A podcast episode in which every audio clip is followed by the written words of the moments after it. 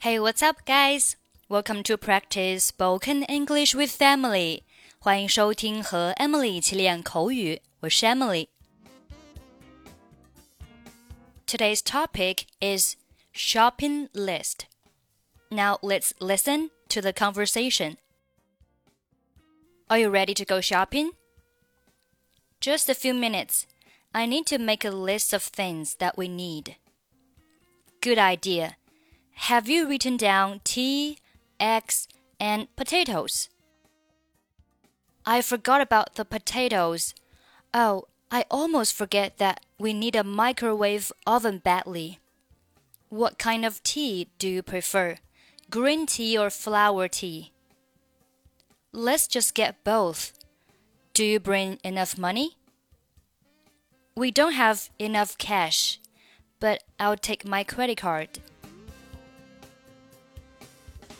Okay, let's take a look at the conversation. Are you ready to go shopping? 你准备好去购物了吗？Are you ready to do something? 表示你准备好做某事了吗？Just a few minutes. 请稍等一会儿。Just a few minutes. I need to make a list of things that we need. 我要把我们需要买的东西列一个清单。 need to do something 需要做某事，make a list 就是列一个清单，列一个什么什么的清单就是 make a list of。make a list of things，things 表示东西，什么样的东西呢？后面 that 从句，that we need 就是我们需要的东西，things that we need 表示我们需要的东西。 我要把我们需要买的东西列一个清单。I need to make a list of things that we need. Good idea. 好主意。Have you written down tea, eggs, and potatoes? 你写下茶、鸡蛋和土豆了吗？Write down 表示写下。 Have you written down 表示你已经写下什么什么了吗？Have you written down 这个是一个现在完成时。I forgot about the potatoes。我忘了写土豆了。Forget about 忘记什么事情？Oh, I almost forget that we need a microwave oven badly. 哦，我几乎忘了。 忘了什么呢？这里用的是一个 that 从句啊。忘了什么东西？你可以说 forget about，或者是 forget that。We need a microwave oven badly。我们急需要一个微波炉。Microwave oven 表示微波炉。Badly 在这里啊，不是表示差的，而是表示非常急需的啊，非常急需的。我们急需要一个微波炉。What kind of tea do you prefer?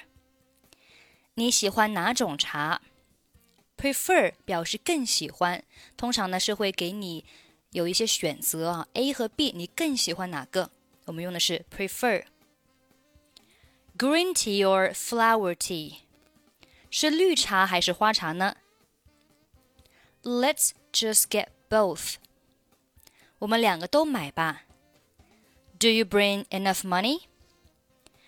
你的钱带够了吗？We don't have enough cash.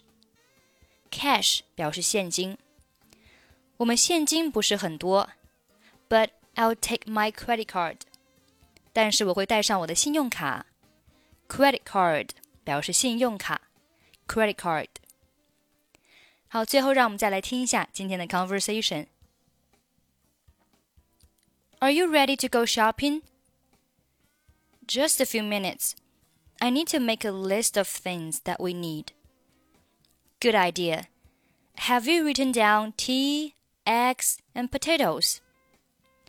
I forgot about the potatoes. Oh, I almost forget that we need a microwave oven badly.